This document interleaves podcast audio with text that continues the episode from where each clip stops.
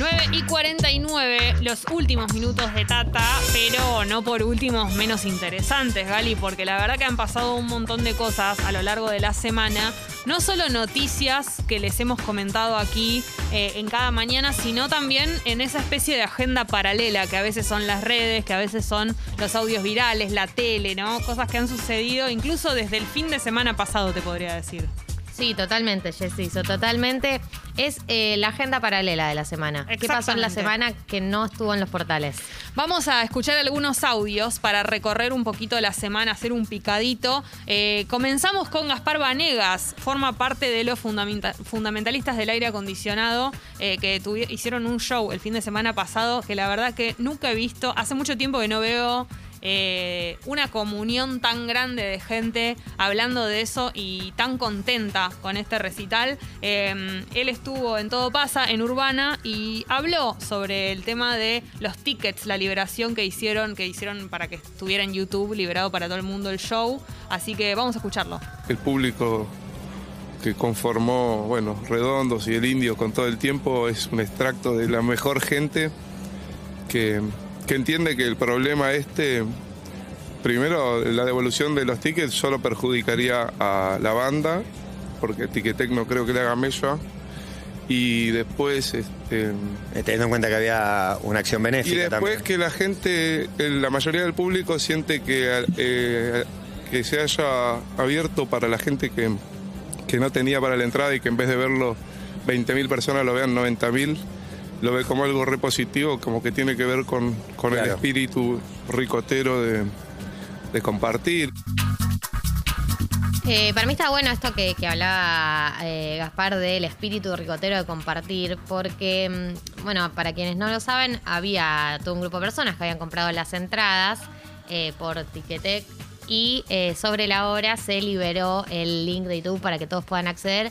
Y para mí, sin dudas, refleja algo del espíritu de lo que es eh, el- eh, los redondos, lo que eran los shows de los redondos, eh, de lo colectivo y de que cuando vas presencial también pasa que un montón de personas que no tienen entrada terminan entrando al show. Era como que estaban eso. en la puerta, ¿no? Como esperando. De hecho, era muy gracioso ver en Twitter. Cuando Twitter tiene buenos momentos, es el Twitter ese que nos gusta. Y la verdad que con el show pasó eso. Y gente haciendo chistes como, bueno, se me cayó, se me perdió una topper.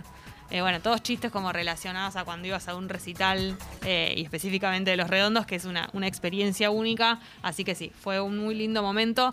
Eh, un momento que fue bastante bizarro, en realidad, y muy raro, fue el imitador de Alberto Fernández. Sí, todo empezó porque Susana Jiménez compartió Sí. un audio diciendo que era Alberto Fernández, pero era un fake. Digamos, compartió una fake news, algo que ya es básicamente moneda corriente en este país, que haya famosos y políticos compartiendo fake news. Pero sí, compartió un audio diciendo que era Alberto Fernández y era un imitador. Pero además un clásico que es enojarte con, con alguien diciendo algo eh, que te avala a, lo- a la teoría que vos tenés, entonces te viene bárbaro. Y bueno, este fue el ejemplo. Susana, el, el tweet estuvo durante 20 minutos incluso subido, imagínate lo que fue eso, después lo bajaron. A ver, vamos a escucharlo. En principio va a ser hasta el 30 de abril y después, después veremos. Pero no me tiembla el pulso y si tengo que dejar a todos estos guachos hasta fin de año, los voy a dejar. Guachos hasta fin de es la año. única manera de que entiendan estos negros de mierda. Ahora, para, digamos todo. ¿Qué Es dice? exactamente igual la voz, chicos. Es La idéntico. voz es igual, pero imagínate, imagínate que hablara así un presidente de la nación. estos guachos, es, estos guachos, estos negros de mierda, ¿cómo No, va a decir una cosa así? Lo que fue terrible es que fue muy arriba, porque con lo bien que lo hace, si hubiera utilizado alguna frase un poqui- con un tono un poquito más bajo, o sea, como no, no era necesario decir negros de mierda, hubiera durado más el- la imitación, pero bueno, se fue tan arriba que, que, que ya está, duró 20 minutos. Tenemos otra, otro audio esta semana que eh, fue de Juanse, eh, que como muchos saben está participando en Masterchef, la competencia de cocina. Un colega tuyo, Gali.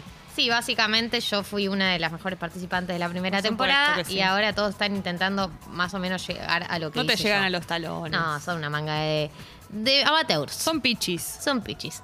Bueno, en una evolución de Masterchef, Juanse habló de la baja temperatura de sus huevos.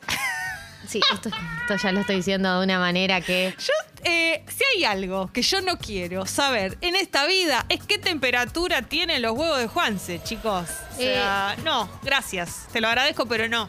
Dice que la baja temperatura de los huevos perjudicó su preparación y el jurado verificó su teoría con un termómetro. A ver. Escuchémoslo. Medilo, a ver. En este caso. La helade- una heladera está a 3 Ya grados. sé, ya sé. ¿Cuánto está, Germán? Baja, baja, ¿eh? Es la primera vez en la historia de la televisión que se pincha un huevo para tomarle la temperatura. Me parece que es un logro muy importante de este programa. Ah, Es la temperatura perfecta No, no. para hacer un huevo duro.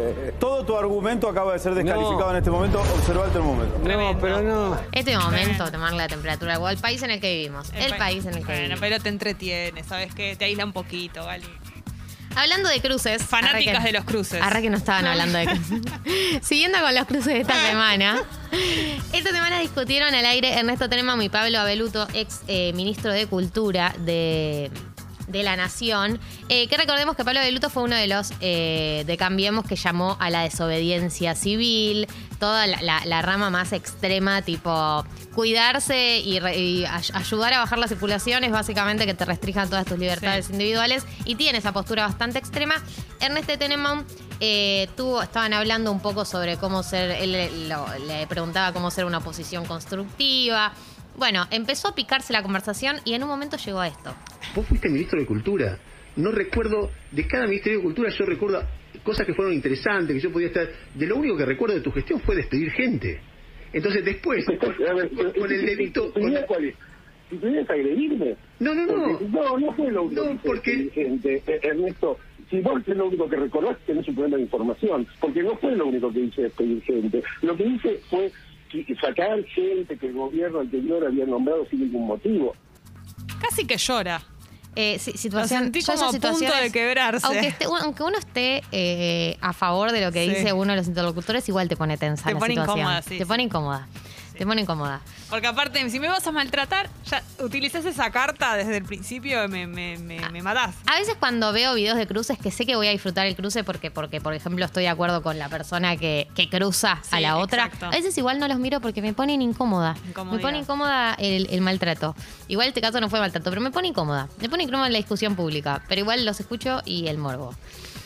Vamos Eh, a cerrar, sí, ¿no, a Con uno un audio de Longobardi. Eh, en el pase con Jorge Lanata, esto fue en Radio Mitre.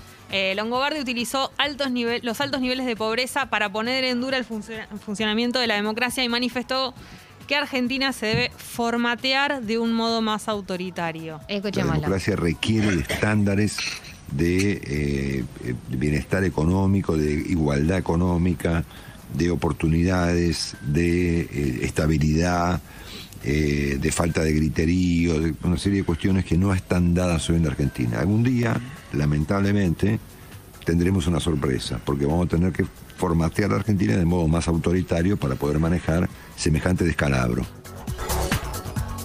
Bueno, dice una frase Tranqui. muy fuerte, ¿no? Que no, o sea, no la inventó él esta idea, eh, la idea de que para solucionar, porque además él parte de, hablando de la pobreza, y la idea de que para solucionar los problemas económicos del país se requiere un gobierno más autoritario, no es una idea nueva. Por más que él, él salió a aclararlo al día siguiente y dijo, eh, hice una conexión equivocada, dije algo que sonó tan inapropiado que me sentí incómodo, quise decir todo lo contrario, me expresé mal. ¿Cómo vas a querer decir todo lo contrario se habrá si decís expresado eso? mal, pero esa idea es una, una idea que no es nueva, Claro. digamos. O sea, la última dictadura, entre otras cosas, quería modificar la estructura económica del país. Entonces, nada, no es una idea nueva. Obviamente, si él aclara que no es lo que quiso decir, lo vamos a tomar, lo vamos a creer, pero bueno, es la radio más escuchada de la AM y, y no es menor.